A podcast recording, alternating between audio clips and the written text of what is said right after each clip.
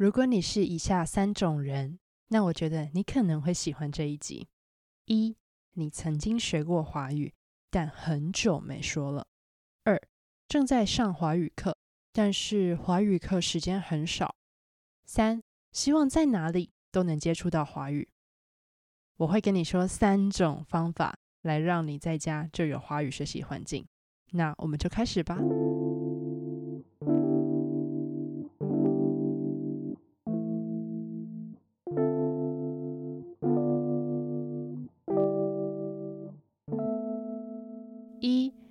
喜欢什么？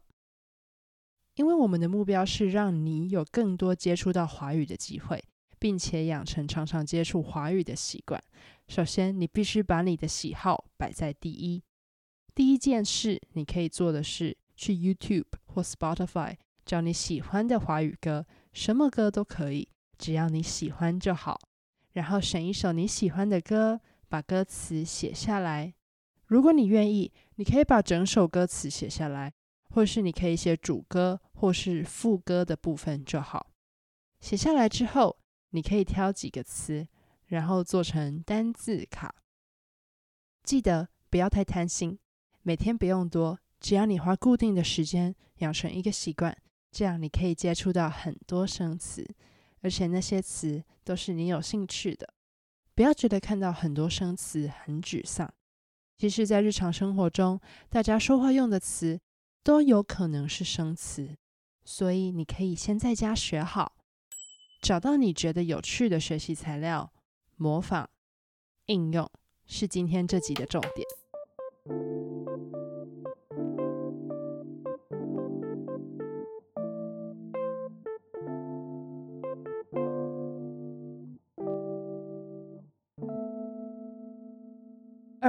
声调怎么练？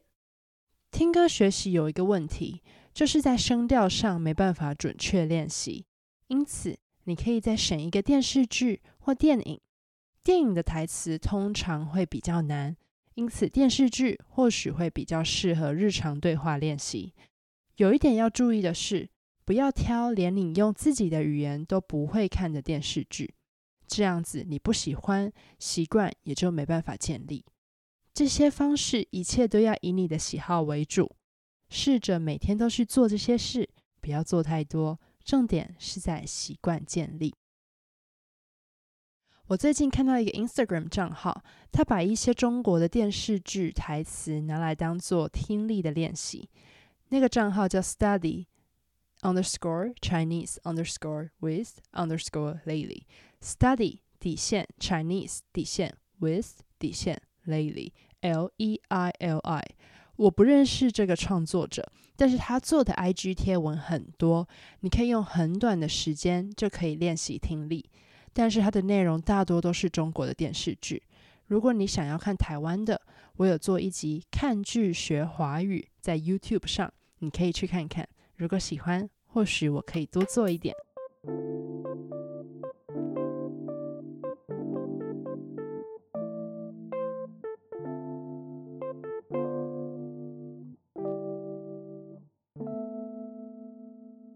三、数位学习工具 （digital learning tool） 在制作字卡上，有很多学生跟我推荐 Pleco。很有趣的是，那些学生的华语一开始都是自学，而且学得很不错。